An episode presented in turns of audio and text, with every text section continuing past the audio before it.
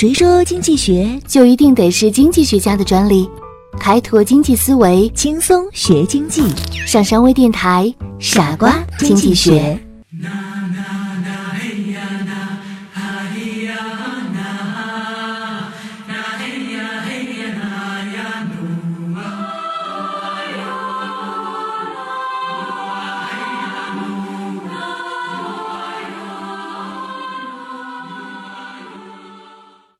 欢迎收听今天的傻瓜经济学，我是你们的好朋友上山。可口可乐是如何翻过柏林的市场墙的呢？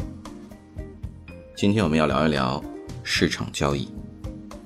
一九八九年，在柏林墙倒塌的前夕，还是可口可乐公司欧洲总裁的道格拉斯·伊维斯特突然做出了一个惊人的决定，他将他的销售队伍派遣到德国柏林。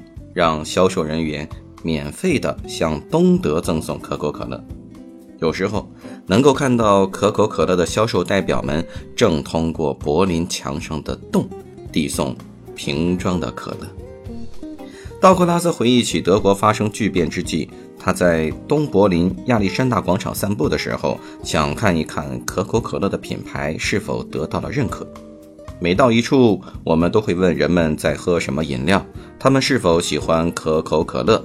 事实上，我们甚至不用说出名字，只要比划瓶子的模样，人们便理解那是什么意思了。于是，道格拉斯决定以最快的速度向那里运送尽可能多的可乐，虽然他们还不知道东德的商人将如何付款。由于当时的东德还缺少冷藏的设备。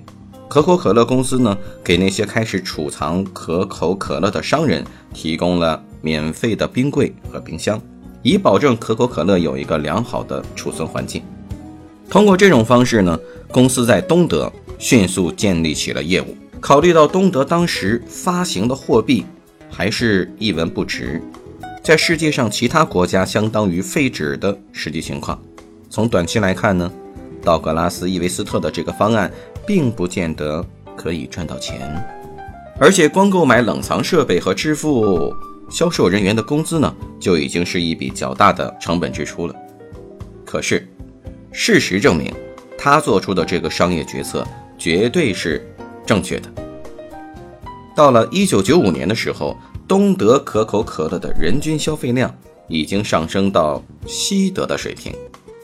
经过几年的发展，东德很快成长成为一个巨大的商业市场。在一九八九年的前一阶段呢，柏林墙还是坚固的屹立在东德和西德的边界之上。社会主义和资本主义并存的社会形态使德国的氛围略显得严肃。可口可乐呢，却在不经意的瞬间翻越了柏林那坚固的墙的本身。将资本主义的消费形式渗透到东德的土地上，因此，从某种意义上来说，正是亚当·斯密那一只看不见的手将可口可乐送过了柏林墙。当可口可乐的销售代表向刚解放的东德递送饮料时，他们也并没有摆出人道主义的姿态，也没有对那些居民的未来发表大胆的宣言，他们只是在寻找商机。啊，来获取自己的利益。我们要扩大全球市场，增加利润，还要取悦股东。这个是市场经济当中每一个企业和人所不停追求的。可口可乐的这个事情显示了市场独特的运作方式啊。市场呢，激励着个人为自己获取最大利益而努力，在个人努力的同时呢，也促进了社会的发展，改善了大多数社会成员的生活水平。在对利益的追求下，人们往东德派送可口可乐来拓展市场，通过读研深造增加个人价值，设计各种最新的发明以提高工作效率。在市场的引导之下，人们变得更加的积极主动，通过不断的改变和对利益最大化的不懈追求，来获取属于自己的优越生活。我们可以想这样的一个问题：是什么养活了我们所在的这个城市呢？大量的食物从世界各地啊运送到我们当地的各个餐厅，我们每天呢也可以选择乘坐汽车呀，还是自己开车呀，公交车或者地铁，或者是骑现在的共享单车去上班。而我们身边的社区超市，每天总是陈列着顾客所需要的任何东西。这些看起来繁琐复杂的事情，充斥着我们每天的生活。不仅如此啊，人们的生活呢，也在发生着改变。比如现在买一台彩电，二十四小时之内可以任意时间付款，过了几天就送货上门。但是在以前呢，我们家里面有一台黑白电视，都已经很不容易了。所以说，一个复杂的经济体每天都涉及了数十亿、百亿、千亿的交易，而绝大部分的交易呢，都不是在政府的直接干预下完成的。可以说。正是市场使人们的生活有规律的存在和维系着，使人们的城市存在几十年，甚至是几百年。有这样一个传说，在冷战前，叶利钦到美国参观的时候，看到美国药店明亮的走廊两边摆满了从治疗呼吸困难到脚气的成千上万种药物，他很是感慨：“哦，这真是令人印象深刻。”不过。美国是怎么做到让每个药店都储存这些药物呢？与苏联不同的是，在美国，药店储存什么药品不是由美国政府决定的，药店出售人们想要购买的产品，相应的，制药厂呢只生产药店想要储存的药品。